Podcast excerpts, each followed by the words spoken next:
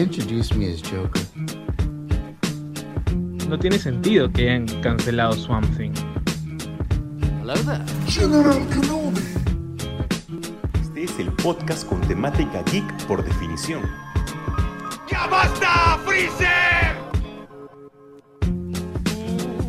¿Qué tal gente? ¿Cómo estamos? Bienvenidos de nuevo a esta semana, creo que ya es 5 o 6, no sé, ya, ya estoy feo perdido en la cuántas cuántas semanas de cuarentena vamos, pero eso no importa porque este es el nuevo capítulo de Super God Podcast, el programa favorito, el podcast favorito de cultura geek, cultura freak, cultura popular de Lima y balnearios. ¿Qué tal Jesús? ¿Cómo estamos? Bien, amigo, bastante tranquilo. Esta semana al menos nosotros pensábamos que todo iba a seguir un poco en pausa, pero al menos han habido varias noticias que nos han alegrado un poquito, ¿no? Sí, eh, inexplicablemente esta semana ya eh, parece que la gente ha estado trabajando, haciendo teletrabajo, pero encontrando una manera de hacer las cosas y para mantener quizás el, el, el hype de la, del público, de la gente. Ahora, el gran problema es de qué tanto nos sirve esas noticias si no hay todavía noticias sobre los cómics, Sí. no hay noticias o, o cómo se van a hacer las películas al menos.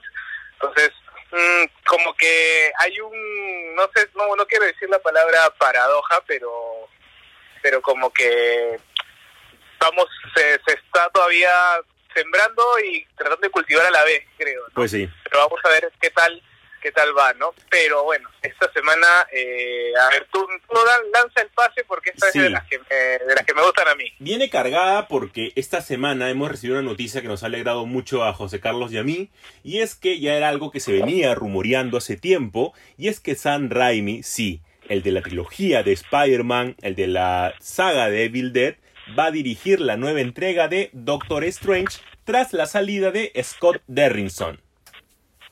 Sí, eso es algo que, bueno, ya lo habíamos com- comentado en podcast pre- este, antes de la cuarentena y este y ahora se confirma, ¿no? Se confirma que el gran Sam Raimi quizás el que nos dio al mejor Spider-Man eh, y el que, o no sé si el que inició esto de la idea de esta nuevo, nueva oleada de, de películas de superhéroes, porque, bueno, en los 90 tuvimos las de Batman y, y demás, pero ya en los 2000 eh, tener empezar con Spider-Man eh, creo yo que fue el, el- el inicio no documentado de este furor de las películas de, ciencia- de superhéroes Sí, creo, o sea, como yo siempre te he dicho, yo difiero con que Toby sea el mejor Spider-Man. Ahí, ahí es un tema para otro podcast, pero, pero, que no hay cabe duda de que, de que Sam Raimi hace un gran trabajo y empieza la oleada en Marvel al menos, ¿no? Empieza a poner los cimientos para que haya todo un, todo un universo cinematográfico, aún sin haberlo con nombre y propio, pero al menos algo dentro de Marvel.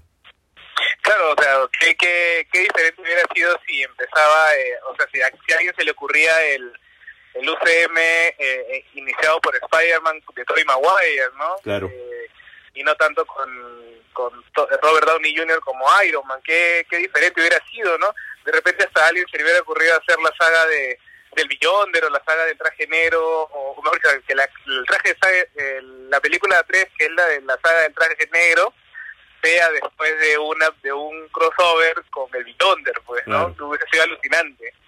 Pero pero ahora que Raimi entre a, a Doctor Strange, pues me alegra y también entre me da como que un poco de miedo, porque recordemos que, que Derrickson eh, sale del- de la dirección Sí. por diferencias creativas.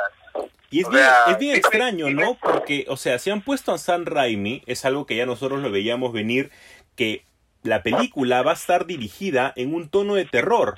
Porque Scott Derrington ha dirigido películas como Siniestro, Siniestro Líbranos del Mal, eh, Lo- Los Condenados, eh, El el de Emily Rose. Entonces Sam, Sam Raimi también viene de películas de terror eh, como productor de Arrástrame el Infierno o también la, la saga de Evil Dead, que de por sí ya sabemos que esta película, sea como sea, va a tener un tono de terror, ¿no? Sí, o sea, el- quizás el terror no me no, no me preocupaba porque eh, creo yo que eso lo, lo iba a seguir manteniendo Disney. Este, recordemos que también estaban como que como que bien a- a querer hacer algo con Blade, por ejemplo, ¿no? Eh, lo que me preocupa es el tema de la locura. O sea, eh, este esta película al menos por lo que por lo que ya se han- ha, estado diciendo eh, va a conectar mucho con Visión con la con Con WandaVision. con WandaVision con WandaVision no entonces este la locura creo yo que es el tema que me va a preocupar porque no lo van a no sé si Disney le vaya a dejar eh, libertad creativa o de dirección a, a, a Raimi porque recordemos que va a seguir el guion un poco modificado de lo que dejó ya Derrickson Sí. entonces, no sé, re- si recordamos eh, las películas anteriores de, de Raimi y su, y su estilo de trabajo, pues nos da eh, una garantía de que, de que se va a continuar ese, ese estándar de, de no limitaciones, ¿no? O sea, por ejemplo, en Evil Dead el tío puso todo lo gore y serie B que pudo, y creo yo, es más, me atrevería a decir que vamos a tener una pseudo película serie B con Doctor Strange, ¿no? Sí, o sea, lo que nosotros ya sabemos que sea como sea vamos a tener es el regreso de Chubetel Elliot Ford como el varón mordo, que ya de por sí es un, es un enemigo que iba a estar presente. Dentro del cast también se dice, aún ni siquiera está Paul Bettany, que es este Visión, sino está este el personaje de Scarlet Witch presente dentro del cast, aún sin confirmar. Pero como tú dices, la locura es un tema principal porque sabemos de que, ya bueno, nosotros como un poco de fans y también nos dejamos guiar un poco por el fanatismo, que la serie de One Dan Division va a estar un poquito como que inspirada en la visión de Tom King. Pero la visión de Tom King no tiene muchos rasgos de locura. Eh, tiene rasgos de depresión, sí, tiene rasgos de, de la presión social, pero de locura no tanto. Entonces eso ya viene por parte del universo de Doctor Strange. Claro, o sea, ahí ya vamos vamos a ver qué, qué es lo que se propone. O sea, decimos que, que, que, que WandaVision va a ser inspirada o va a tener inspiración con, con la visión de Tom King, pero de repente solamente por el lado de, de visión. Claro. ¿Qué pasaría Wanda estuviera eh, influenciada más bien por algo como eh, Vengadores Desunidos y House of M, por Oh, sería bravazo. No, o sea, yo creo que ahí entra la caracterización del personaje y, y creo que por si es que sigue en esa línea, eh, WandaVision va a ser genial, una, una gran serie que va a conectar muy bien con este con el universo, el multiverso de la locura, porque recordemos que estamos hablando de un multiverso de la locura, Sí, ¿no? claro. Entonces, ya tuvimos una idea del multiverso con Spider-Man, eh, más o menos. Ahora vamos a entrar quizás al lado oscuro, al lado cósmico de, de demás.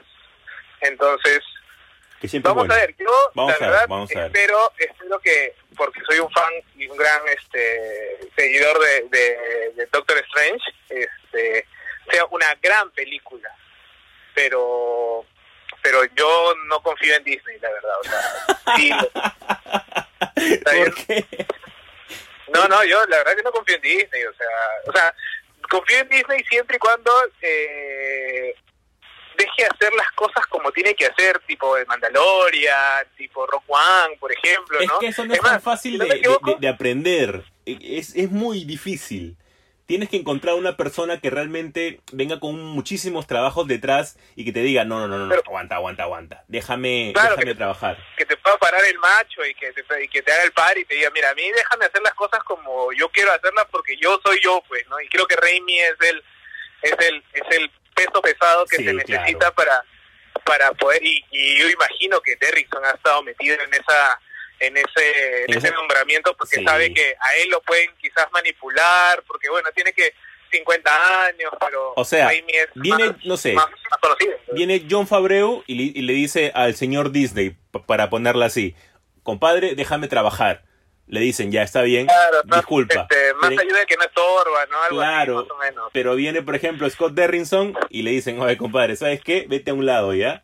En cambio, sabemos que a veces el director pesa o no pesa, o el, o el productor puede pesar más. Entonces, qué bien que se haya, se haya unido, ¿no? Estos dos, que son Scott Derrinson y Sam Raimi, para que nos puedan dar algo mejor. También dentro de la, de la locura, porque también es así como, como se pensaba en un inicio y el terror que se pensaba en hasta un punto, es la película de los New Mutants.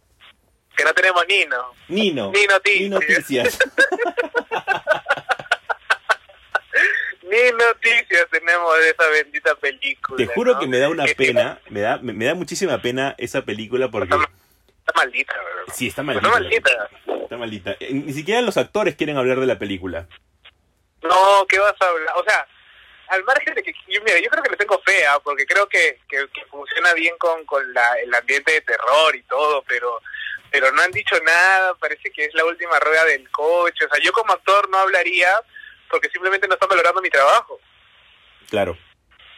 ¿no? Entonces, o sea, se preocupa, por ejemplo, eh, de desmentir, qué sé yo, rumores con, con esta, con la saga que va a ser de Ahsoka Tano en, de Mandalorian este año, o este, o no sé, viendo el tema de cast para otras películas, o ideas, o rumores, y nadie habla nada de los nuevos mutantes. De los nuevos sea, sí. Y es una, eh, es, es que- una pena porque es algo que podría haber sido grande si es que hubiera sido manejado de, de, de diferente manera o sencillamente en un timing distinto. Porque si hubiera sido el comenzar la producción luego de la compra eh, de Disney, hubiera sido otra cosa. Claro, lo que pasa es que es como cuando agarras un, un, este, un proyecto ya empezado y es como que ya, termínalo tú, pues, ¿no? Claro. Y, y, y a veces tú dices, pucha, ahora tengo que invertir plata en de repente arreglar esta cosa que ni yo lo quise hacer, ¿no? Entonces, este, imagino que por ahí va, va el tema de, de, de que no... Sí. Bueno, y aparte también es que, es que ya les tocaba estrenar creo que este mes, ¿no? El, el principio de marzo le tocaba estrenarse Sí. y a raíz del coronavirus este no saben si si manda esperarla y mandarla después de las cuarentenas pero ya dijeron bueno al menos en Perú eh, no va a haber cine todo el año es lo más probable Claro. no entonces este están viendo cómo utilizar la plataforma imagino que Disney Plus para para poder estrenarla ahí no Supuestamente nosotros, o sea, y al, al decir nosotros es este Latinoamérica y vamos a tener Disney. Plus en enero del 2021. Definitivamente Claro. esto va a ser antes. Yo te apuesto que para septiembre, octubre ya tenemos Disney Plus acá. No, yo me imagino que todo va a tener que, que acelerarse.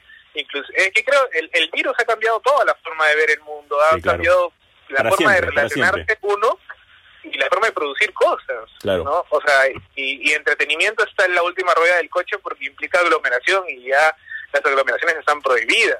Sí, claro, que, que es un tema que, que vamos a hablar en el segundo bloque porque tenemos una lista, pero gigante, de cosas que nos han dolido, pero que por Claro, sanidad entonces- tenemos que hacerla. Entonces ahora con, con, con el tema de las películas, yo mira, no sé si Warner o DC también se lo estaba este, pensando, el hecho de hacer, de repente van a coger esta, para mí, mala, man- mala manía, ¿no? Del pay-per-view, ¿no?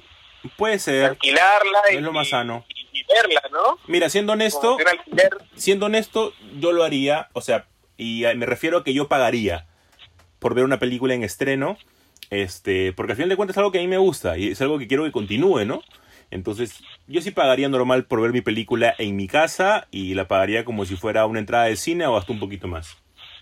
O sea, en realidad, a mí, al principio no me llamaba esta película.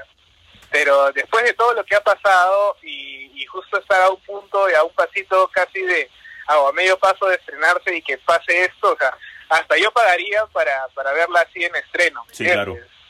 Porque digo, o sea, pobrecito, bueno, Sí, claro, es diferente. Pero los que no han parado han sido Marvel. Marvel ahorita ha ¿cuándo van a tenido... pues? ha tenido conversaciones con un, un actor en particular. Y este actor ha sido tan voceado, le han hecho fan art, lo han relacionado directamente con su esposa para que sea la contraparte también de este personaje. Y hablo del No, actor... pero es muy. Claro.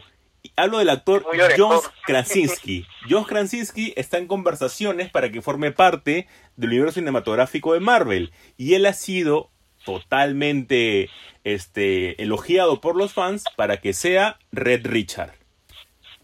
el gran Mr. Fantástico, líder de los Cuatro Fantásticos, Eh, bueno, en los cómics después hay una versión alterna de él que es el... ¿Cómo le, cómo le llamo? Ay, bien. Eh, ah, pucha, y también me acabo de olvidar. Bueno, es el que tiene una cabezota. Sí, el que tiene como un casco gigante. Sí. Evolucionado, no, no es evolucionado. Pero bueno, este, bueno, ya en la quizás de las pocas noticias que tenemos sobre los cuatro fantásticos también, Sí. ¿no? O sea, se, Ahora, se rumorea que que también sea con Emily Blunt, ¿no? Que sea ahí Sue Storm. Claro, ahora lo, lo que yo imagino es que si hablan solamente con Krasinski es porque de repente puede tener un cameo en la tercera película de Spider-Man, Mm, sería chévere.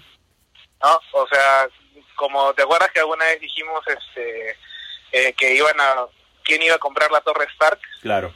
¿no? Entonces, que de repente puede hacer que eh, salga Red Richards y diga, bueno, la compró él, ¿no? Y tengamos ya eh, el inicio, el bautizo, la inauguración de, de los Cuatro Fantásticos antes que los X-Men. Sería tan chévere, ¿no? O sea, a mí, a mí me parece monstruo porque siento de que no ha habido justicia ni para los mutantes ni para los, los cuatro fantásticos en el cine. Entonces, eh, sería bastante chévere. Yo me conformo, en serio, yo, yo pido poco. Y yo me conformo con, con, con lo, con lo Es que tú dices. fans mal, mal guiados que has tenido, pues. En serio, sí, en serio, mis, mis, mis fandoms han sido muy maltratados. Es por eso de que yo me conformo con lo que tú dices, que hay una escena en la que al final pregunten, oye, ¿quién ha comprado el edificio? Ah, ese señor que pasa por ahí. Y pasa Josh Krasinski con sus patillas blancas y ya está, suficiente. Pero ahora vamos a ver si es que ya son los Cuatro Fantásticos de frente o, o van a adquirir sus poderes recién. Mm, tienes razón, claro. Ahora, bueno, re- recordemos que Spider-Man también estuvo en los Cuatro Fantásticos, Sí, claro. ¿no? Entonces, por ahí que es una idea loca, súper loca, ¿no? Porque necesitas como que hacer la previa para que puedas tener el Spider-Man con bolsa de papel en la cabeza, ¿no? claro. Y, Que- sería- después, si te ¿eh? quieres animar a más, con el traje blanco. Claro, que, que sería genial, ¿no? Este, tener a Spider-Man eh, con, con la bolsa de papel en la cabeza, ¿no? Sí. Pero como el Funko este que me gusta mucho, pero este pero no sé, yo yo la verdad que que, que es que es jugar con tantos tantas piezas que al momento de armar es como que armas bien acá pero desarmas al otro o dejas un hueco acá y acá parchas. Es, es decir un santo para decir a otro también no y, y, y encima con la idea de que quieren hacer de de Capitana Marvel 2 como que una idea de nuevos Avengers. Sí. entonces, ya, porque inclusive para, para esa idea de, de Capitana Marvel 2 como nuevos Avengers, también está metido Spider-Man. Claro. O sea, Spider-Man se está volviendo como que una especie de, no sé si de comodín o de piedra angular para esta nueva, eh, esta etapa, de, esta fase de transición que tiene el UCM, eh, pero que, que en realidad pensábamos que la piedra de la piedra central iba a ser Doctor Strange con WandaVision. Claro. ¿no? Entonces, sea, de- está cambiándose un poco la, de la ley, situación. de ley sabemos de que en esta, en esta etapa de transición, como tú la llamas, va a haber algún tipo de sorpresa y va a haber algún tipo de cameo también sorpresa de ley. Eso sí, no hay duda. Sí, yo estoy esperando nomás que, que Chadwick Boseman no se ponga tan flaco que no pueda hacer este Black Panther 2, por favor. Sí, no, me asustó el muchacho. ¿Qué le ha pasado? no? O de repente será motivo para que pongan a, a Charles Gambino como, como el nuevo Black Panther. Como el nuevo Black Panther, todo es posible en este universo. Y con eso cerramos el bloque 1 y comenzamos con el bloque 2, que es un bloque bastante trágico. Así que quédense con nosotros.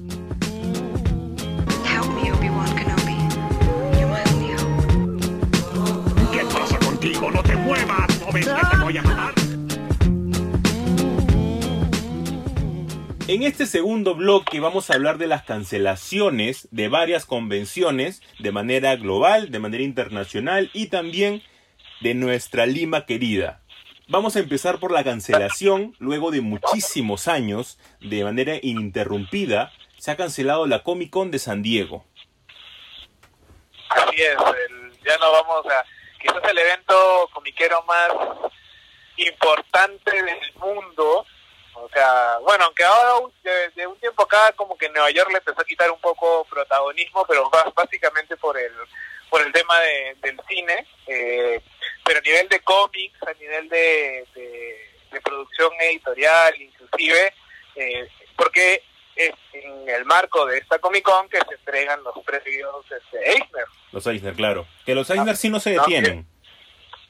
No, eso no, no, no tendría por qué, por qué detenerse, ¿no? Pero, pero, o sea, el marco era estar ahí con toda la gente y anunciar el quién gana este, en cada categoría, ¿no? Ahora Claro. quizás va a ser una, una, una ceremonia, si es que no es solamente un, un comunicado en donde digas, bueno, de cada categoría gana tal y tal y tal, ¿no? Claro.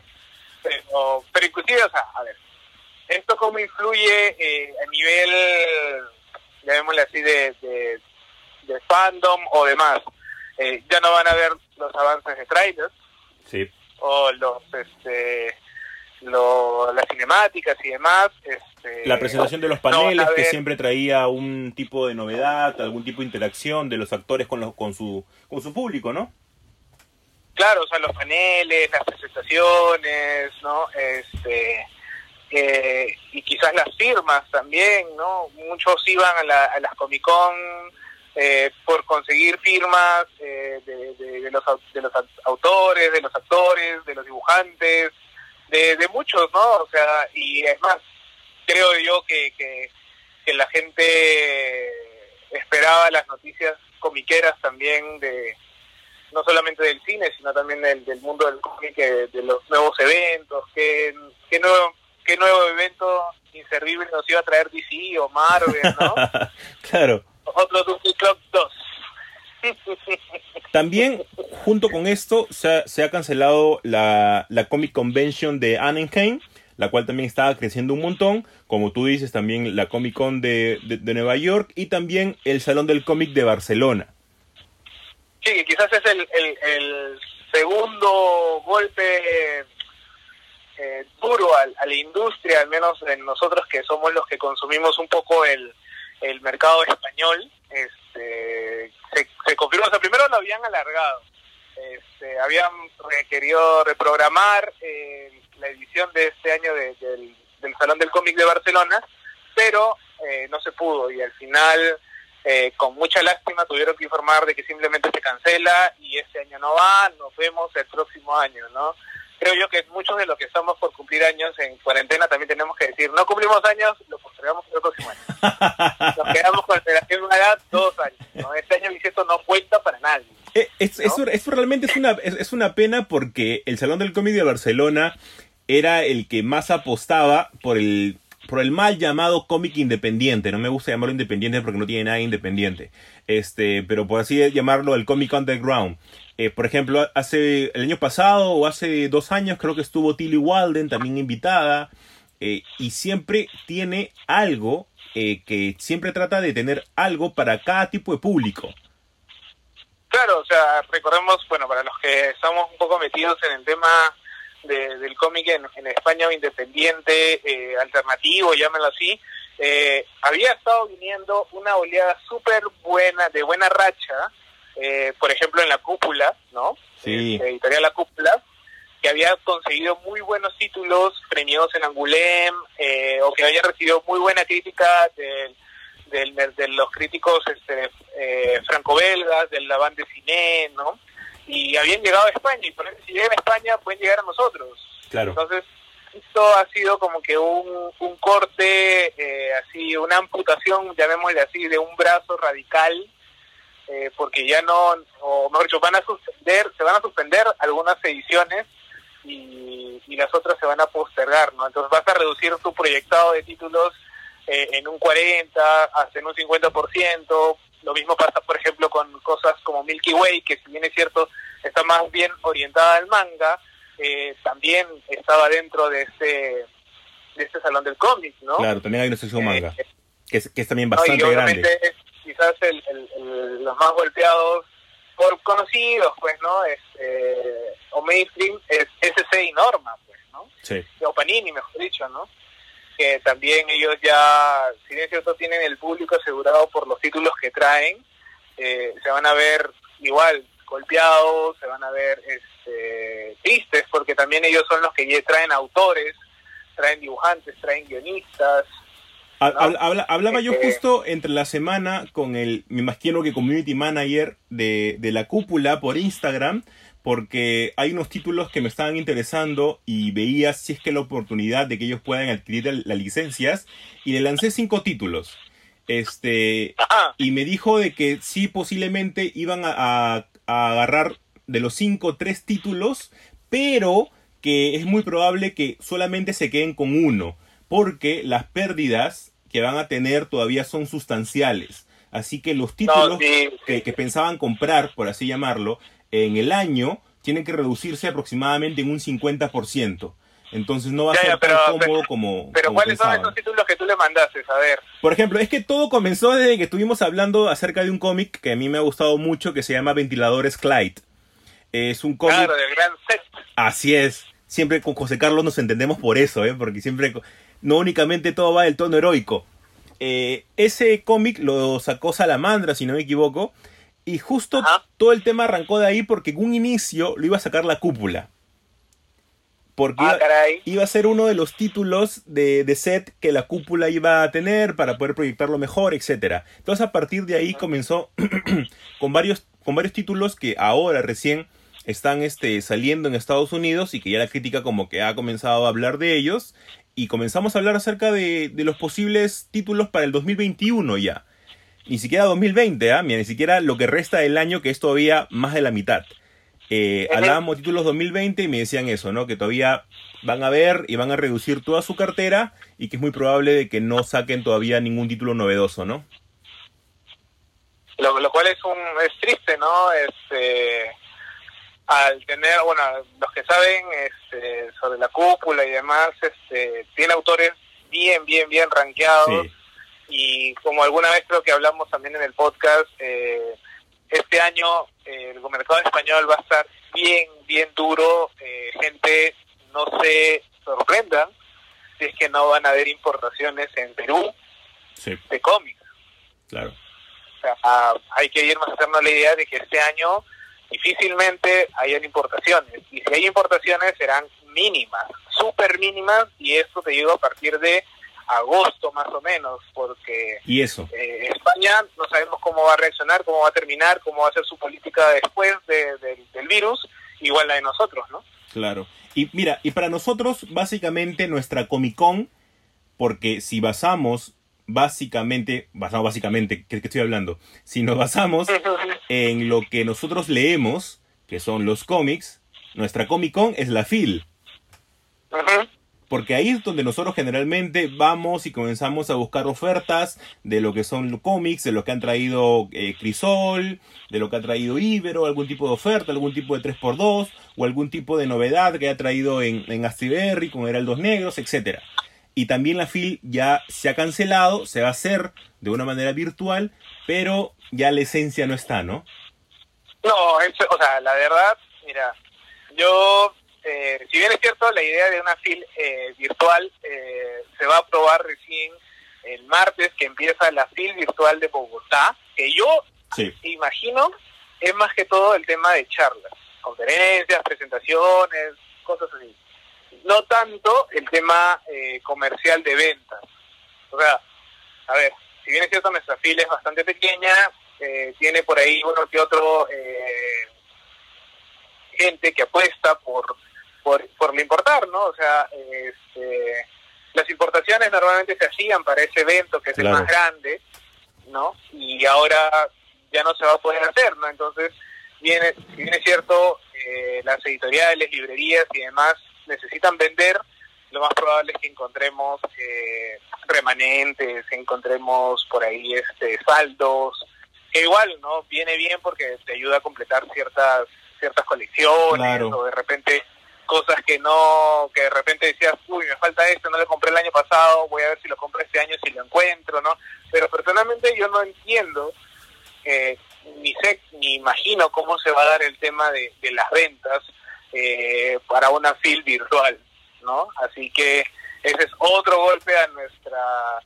o es, es a favor y en contra, ¿no? En contra porque, bueno, nos apena, porque no vamos a poder tener es, títulos o los títulos que ya habían venido trabajándose en enero, febrero, marzo, y, y- pero positivo porque nos va a permitir ahorrar, ¿no? Sí, o sea, estamos de... nosotros hablábamos de ese tema también en, en un grupo que tenemos y era el hecho de que pueden haber ofertas en distintas tiendas famosas, pero esas tiendas famosas también por vender en nivel digital están hasta las patas. Entonces no se van a dar abastos para compras online directamente con un descuento en particular. O sea, va, a estar muy difícil que se pueda hacer acá, pero vamos a ver lo que sale, pues. Sí, o sea, igual este, acordémonos que también no vamos a tener, bueno, pues Comic Con tampoco, pues, ¿no? Claro, la Comic Con eh, Lima, que ahora es la Comic Convention. Claro, o sea, ya lo... Bueno, lastimosamente no van a poder venir los cosplayers. Chiste Eh, cruel, una chiste pena, cruel. Una pena grande que no puedan venir cosplayers, ¿no? Rayos. pero bueno, pero la, la, la cosa es así, ¿no? No vamos a tener, bueno, que, que también va a ser este triste, ¿no? Porque hasta cierto punto era un espacio de, de reunión, de Sí, y, que estaba creciendo, estaba creciendo. ¿Cuál? Y que estaba creciendo. Poco a poco, yo, yo de, de mi humilde punto de vista, creo que la Comic Con ha iniciado bien. Su segundo año para mí fue un poquito regularón, a diferencia del primer año que fue mejor. Pero poco a poco iba creciendo, poco a poco iba conociendo mejor su público. No, no, no, Lamentablemente. no, no, eso es solamente porque a ti te traen a tus actores, nada más. Y obvio, obvio que voy a estar feliz por eso. Es una opinión muy sesgada, tiene que ser objetivo, amigo. No puede ser así. Tú tienes que decir, al margen de si le traen o no a, a Temura Morrison o si le traen a, A Ray Park. a, a Ray Park, tienes que decir si vale o no vale la pena. ¿no? Y- Amigo, tengo que velar por mis intereses, pues. no, eh, eh, gente, por favor, ya Jesús lo ha declarado. Capitalismo al máximo.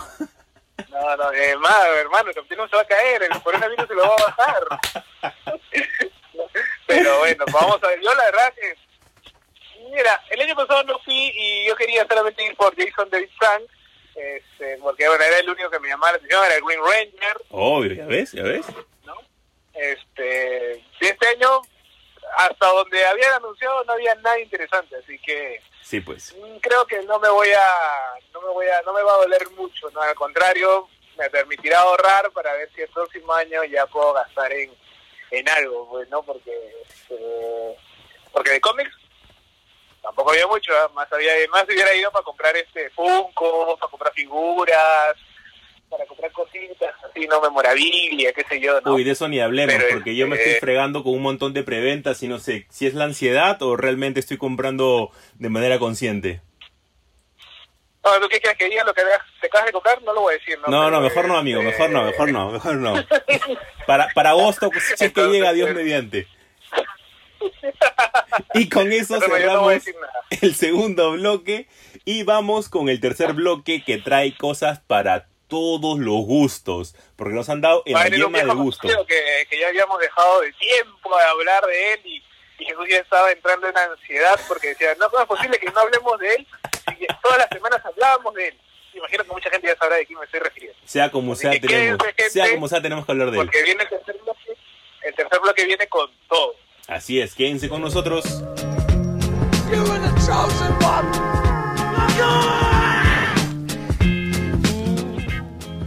Y bueno, para este tercer bloque eh, final ya de este programa, no me acuerdo qué número vamos ya, pero este, qué semana vamos de la cuarentena, pues no importa. Este, se ha anunciado en la mitad de la semana, más o menos, creo que por ahí, por el martes, miércoles, si no me equivoco. Así es. este, La producción de una serie que a mí me entusiasma mucho, la verdad. O sea, en realidad es la misma productora que va a ser tanto para el fandom de Jesús como para el fandom mío, Sí. ¿no? Estamos hablando de Bad Robot, si no me equivoco, ¿no? Bad Rabbit. Así es. Bad Robot, que es la productora de, de bueno, De J.J. Abrams, ¿no? Te odio, te odio por lo que has hecho en Star Wars. Pero es que No, la, noticia llegó con todo, ¿no? Porque era algo de que, a ver, viene un proyecto a partir de HBO, vienen tres proyectos juntos, como Joseca de- decía. No, lo que pasa es que, eh, Sí, menciónalo. claro, amigo. lo que pasa es que el, Bad Robot eh, fue contratada millonariamente por eh, Warner Media, o sea, Warner Claro. Media que es parte del grupo este, AT&T, que son los que hacen eh, HBO y HBO Max Sí. eh, y HBO Go, que es la aplicación para, para ver este, las series, ¿no? Entonces, a partir de que haber este, hecho este contrato millonario, eh, se propone una serie de proyectos, o ellos mismos también tienen una serie de proyectos, y, y bueno, también depende mucho de HBO, ¿no? Entonces, J.J. Abrams va a hacer una serie, vamos a empezar con el tuyo o con el mío, dices. O sea, primero vamos a nombrarlas porque la tercera es totalmente nueva.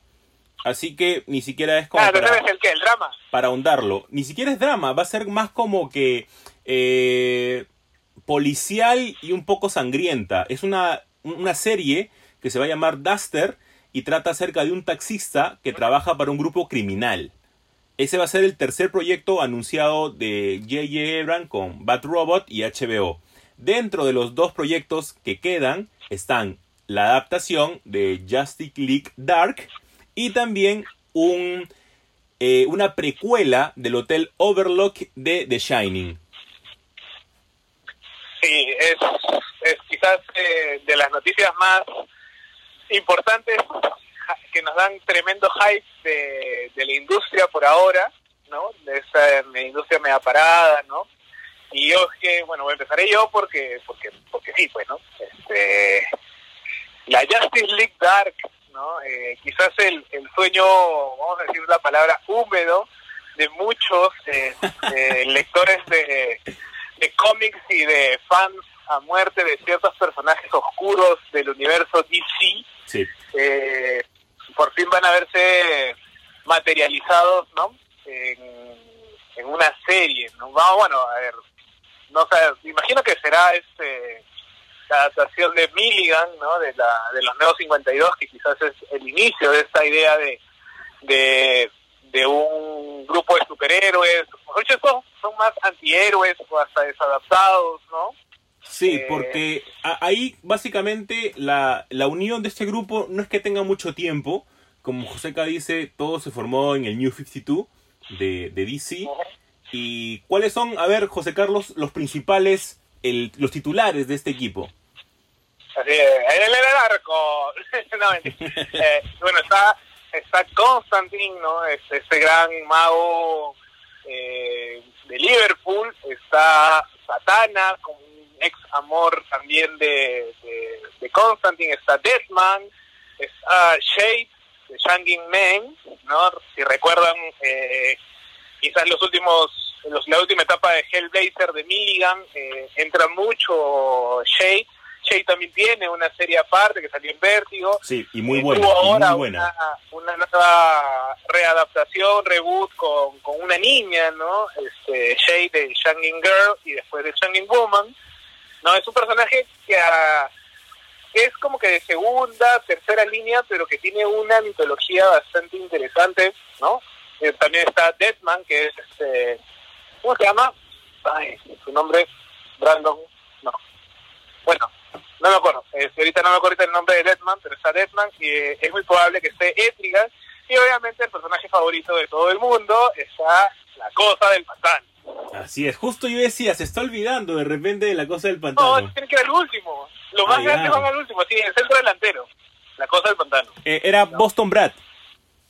Boston Brand, eh, sí, eso es eh, el nombre de, de Deadman, que es esa entidad medio medio cósmica, medio de fantasma, que, que Que- la diosa Kali. Que no le han dado justicia, porque en los cómics Deadman tiene más, eh, más poder y no es tan cómico como lo han puesto en la película. No, bueno, ah, que bueno, vamos a hacer eh, ahorita review de, de- quizás un review rápido de, de la película de la Justice League Dark animada, ¿no? Este, que en realidad funciona como un previo a- al inicio de los Neo 52. Y bueno, en la película no está Shade, Claro. solamente está Deadman, está Etrigan, está Something un ratito, bueno, y al final también, y está Satana Sí. y Constantine, ¿no? Entonces, no es quizás el, el, el- el mejor ejemplo, que quizás es lo único que tenemos hasta ahorita, pero pero no es el mejor ejemplo, ¿no? Entonces, ah, en esta serie que eh, se está proponiendo, pues espero que, que le den una, una carga más, más a, a Brand, porque en el cómic lo tiene. Es un personaje que si alguno revisa su, su- sus etapas más memorables, está la de eh, Kelly Jones, que es con que la dibuja inclusive este Barrow. También Sí. está la de García López, que la escribe Helfer, y obviamente está la de Neil Adams. O ni por ningún momento son personajes cómicos. Claro, y es, por eso una- de que en la película, yo cuando vi la película y no me gustó, no me gustó para nada, cuando le da un toque cómico a Deadman, me parece un poco sacado de, de las casillas, pero, por ejemplo, para sea- que, para que las personas nos puedan entender quién es la Liga de la Justicia Oscura o la Liga de la Justicia Dark, es un grupo, como José Carlos ha dicho, más ligado a lo que es la magia y hechicería, que se encarga de problemas que tiene la Liga de la Justicia, pero de más de corte de magia. Así es, o sea, todo lo que tenga que ver, o sea, a ver, la Justice League, eh, si bien es cierto, está Batman, Superman, está Wonder Woman, todos los que más, ellos sí se mechan contra todos, pero obviamente no pueden con la magia. Así es. Hay, o sea, no, hay algunos que sí pueden, por ejemplo, Shazam, ¿no? o de repente Wonder Woman, que, que vienen de, de universos ciertos pseudomágicos su mitología y que, bueno, por ahí conocen, ¿no? Recordemos, inclusive, si los que han leído los primeros números de la Nueva 52 se van a dar cuenta de que eh, Cyborg le tiene miedo a la magia, Claro. ¿no? Y este y Batman, bueno, Batman nunca, entre comillas, nunca tiene miedo, pero también acepta de que no puede mecharse la magia porque no está dentro de sus de sus habilidades, porque si ya se puede mechar a- la magia, pues es inmortal, no es invencible, ¿no? Y lo que Pero- nosotros decíamos de que es muy probable de que agarren la, la etapa de Milligan para poder hacer este la Liga de la Justicia es porque la Liga de la Justicia tiene únicamente dos volúmenes. El primer volumen es por Milligan y el segundo volumen es por James Tyrion este cuarto. Así es. En Ajá, esta, en esta este, etapa es básicamente un equipo un poco diferente, igual siempre están presentes los, an- lo- los anteriores, pero está principalmente Wonder Woman. Y bueno, Man-Bat, ¿no? Sí, claro. Y el, el detective Chip. El detective Chim también está claro. Gran- tiene una gran historia con el Yelmo del Destino, si es que por ahí alguno lo ha leído, es una gran historia de- del detective. O sea, yo creo que la edición, la parte de James Tynion cuarto es menos eh, mágica en cierto punto por los personajes que tiene, pero no es en tono, o sea, sigue teniendo magia, pero no es tanta la, la idea como si Milligan, y recordemos que Milligan ya tiene formación o es parte de esta de esta oleada de, de, la invasión británica que mezclaba, que estaba, bueno, eh, Moore, Morrison, Gaiman, eh, Delano, Ennis, Ellis eh, y este y Milligan, ¿no? Que ah, como que manejan el lado mítico y mágico pues bastante bien, ¿no?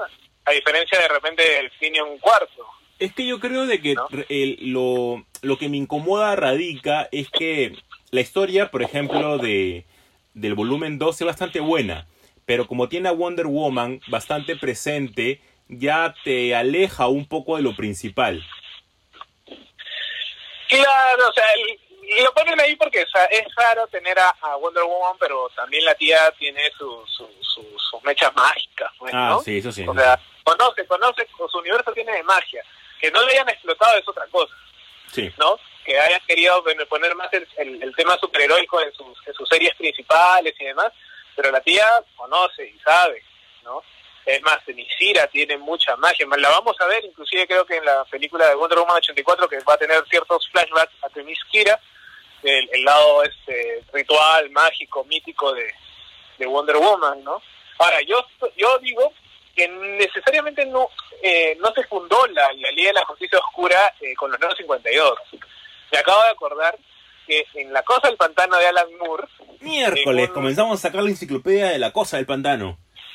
en un en un este en un número si no me equivoco es el anual eh, acá tengo el cómic es un anual que hace un homenaje a la, a la Divina Comedia eh, Moore hace que la cosa del pantano descienda a los infiernos y, y, y- y se encuentra ahí es quizás el primer el primer inicio de la de la Liga de la Justicia Oscura porque sale Deadman sale Phantom Stranger sale eh, Etrigan sale quizás mi segundo personaje favorito también de DC, eh, el Espectro.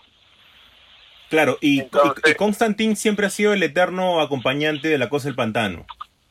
Claro, en, e- en este número no sale Constantine porque todavía no se había no se habían encontrado, Claro. pero eh, porque ellos se encuentran más en el, en el en el número 37 si no me equivoco. Este, y ahí ya pero sí tienen un encuentro también más adelante en otro anual que también entra Constantine a mechar, ¿no? Entonces ahí esa fue quizás me, me imagino que que Milligan toma esa idea para proponer la idea de, de, la Liga de la Justicia Oscura, ¿no? Que es quizás, si te aburres un poco de los de los madrazos entre superhéroes y, y demás, este, la Liga de la Justicia tiene bastante... Es más, yo diría que Plastic Man debería entrar. No sé por qué, pero Plastic Man debería entrar también en la Justicia Oscura. Y mira, justo hoy día, que- hoy día yo, yo hablaba acerca de, de lo que fue Batman en el New 52 y tal vez una de las mejores de- de- decisiones que tuvo DC fue crear esta Liga de la Justicia Oscura eh, dentro de la alineación que tuvo el New 52. Claro, o sea, tienes, o sea, es más, eh, Animal Man también debería entrar ahí, porque recordemos que en los nuevos 52, eh, Animal Man y la cosa del pantano tienen un crossover que es este mundo putrefacto, ¿no? Entonces, que es el Animal Man de, de Lemire. Claro. Entonces, creo yo que, que inclusive también una, una posible alineación este, sería con, con Animal Man. Es más, ¿no? eh, esta, es- esta alineación en la que ya tiene a, a Wonder Woman dentro de esta, de esta especie de batalla, tiene sus, este, sus especiales y sus anuales, que es este, el de. The Witching Hour, Claro, que es muy bueno, por ejemplo, el de Wonder Woman es muy bueno y el de Justice League con Wonder Woman también es bastante bueno, porque son dos. Y es, en serio, este tipo de, de relación que ya debemos de acostumbrarnos a no únicamente verlo como un tono heroico, ¿no? Sino que también explorar un poquito más a los personajes. Claro, o sea, yo creo que, no sé, yo creo que mucho va a depender del autor que los guioniza. Creo yo que, que al menos en cabeceras no tan llamativas o no, o sabiendo que no vas a vender tanto como un Batman, como un Superman o como un Wonder Woman, este, te deja muchas más libertades, ¿no? Entonces, si, si bien es cierto, la Liga de la Justicia Oscura eh, en primer volumen funcionó y funcionó muy bien, o sea, a nivel de ventas inclusive, por eso es que ahora en, en Rebirth tienes otra otro volumen de la Liga de la Justicia Oscura. Este, es, es un universo que permite la, la exploración de personajes de segunda, tercera línea, que tienen, que por lo mismo que no se conocen mucho, tienen mayor probabilidad de, de- de hacer historias. Claro. Entonces, entonces ahí es donde creo que, que radica la, lo importante y, y la riqueza. Ahora, también es un factor en contra manejar personajes tan grandes como Constantine, con 300 números a cuestas. Recordemos que sus series independientes de Nuevo 52 y de Renacimiento no funcionaron. Sí, no funcionó para nada. O sea, porque el personaje en sí es complicado, tienes que conocerlo bastante bien. Pero a ti te va a encantar Eh, ver a, a la cosa del pantano nuevamente en la pantalla. Obviamente, o sea, o sea, tener a Cosa del Pastano, tener a Constantine, o sea, y es más, tener a Constantine con la voz de Matt Ryan. Recordemos que en la serie, y es más, desde, el, desde la película también, y en la película que va a salir ahora, que es la de eh, Trinity War, si no me equivoco, este, no, bueno, Apocalypse War, Apocalypse. que le cambiado el nombre, Sí. eh, va a salir Constantine, va a salir la Liga de Justicia Oscura también. ¿no? Además, no- creo que esa película es más de la Liga de la Justicia Oscura que de la Liga de la Justicia normal. Entonces, este, Matt Ryan también le mete la voz a él porque él quiere mucho al personaje de, de Constantine, ¿no? Que ahora está en la quinta temporada de, de, Legends, de Leyendas del Mañana, mechándose con, con unas travesuras que ha hecho Astra, esa niñita que, que Constantine condenó. Entonces, este, y a mí me encantaría, o sea, me encantaría, es más, tener una serie, puta, no sé, o sea, solamente la, la cosa del pantano No, con José Constantine, Carlos, que no, no, déjalo ir, déjalo ir. En, No. en algún punto, en algún punto no tienes que dejarlo ir. En algún punto ya, ya está, ya está, ya la cancelaron, duró una temporada, ya está, ya.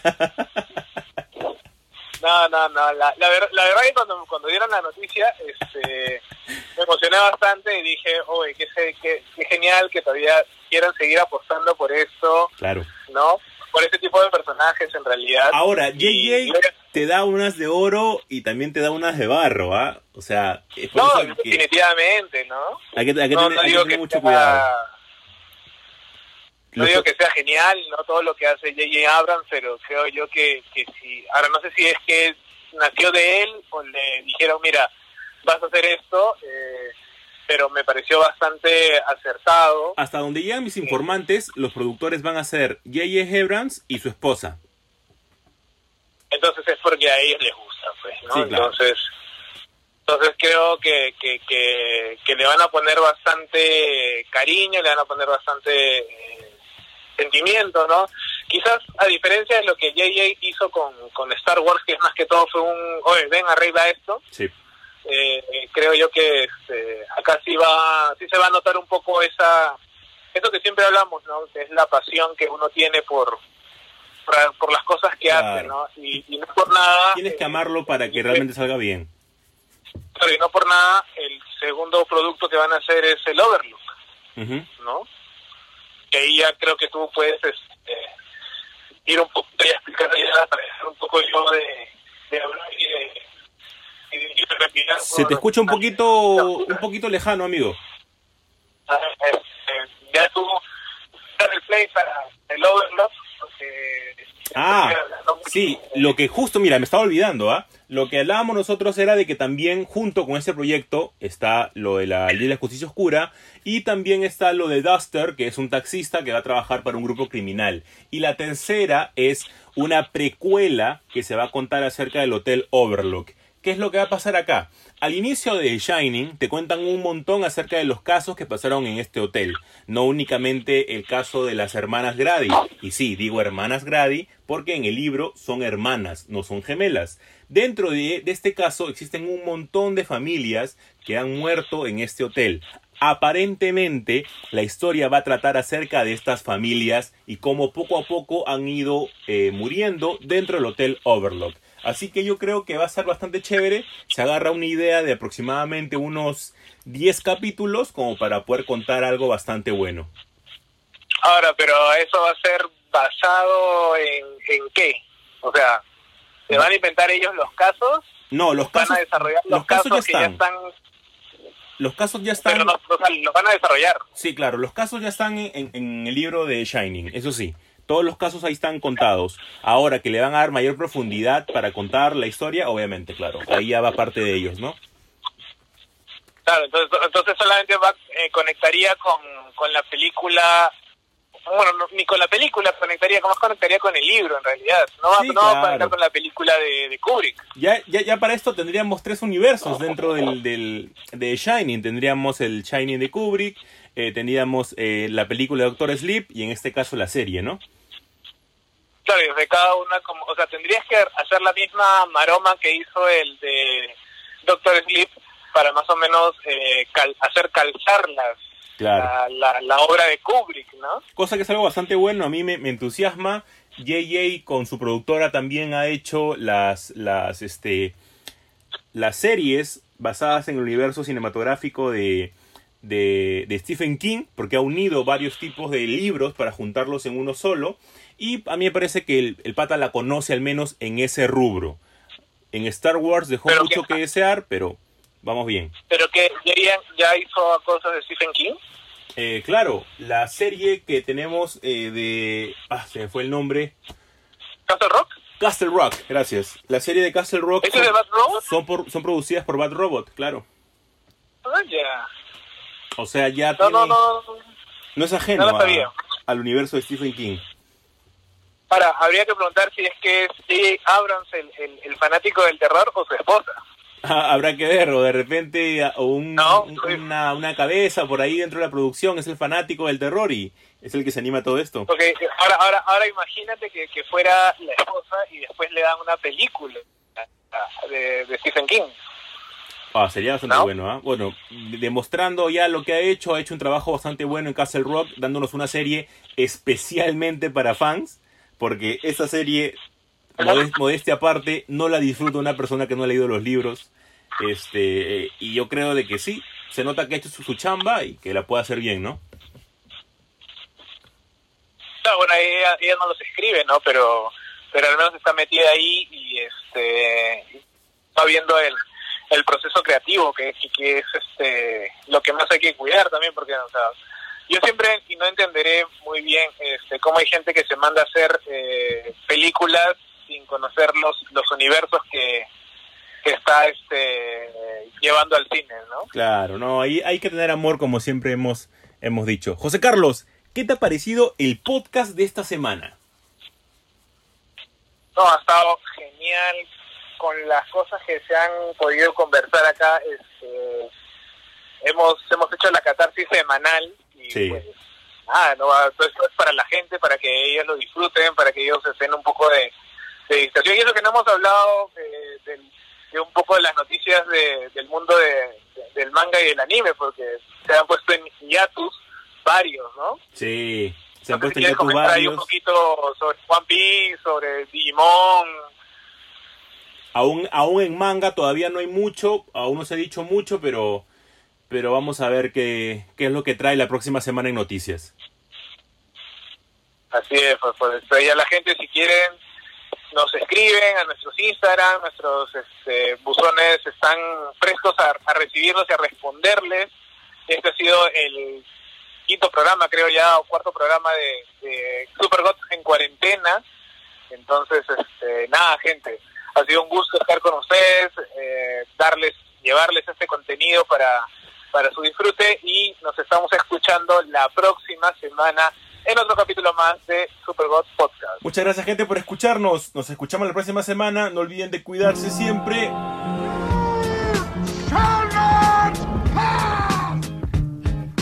When you bring me out, can you introduce me as Joker? No tiene sentido que hayan cancelado Swamp Thing. Hello there. Es el podcast con temática geek por definición. ¡Ya basta, Freezer!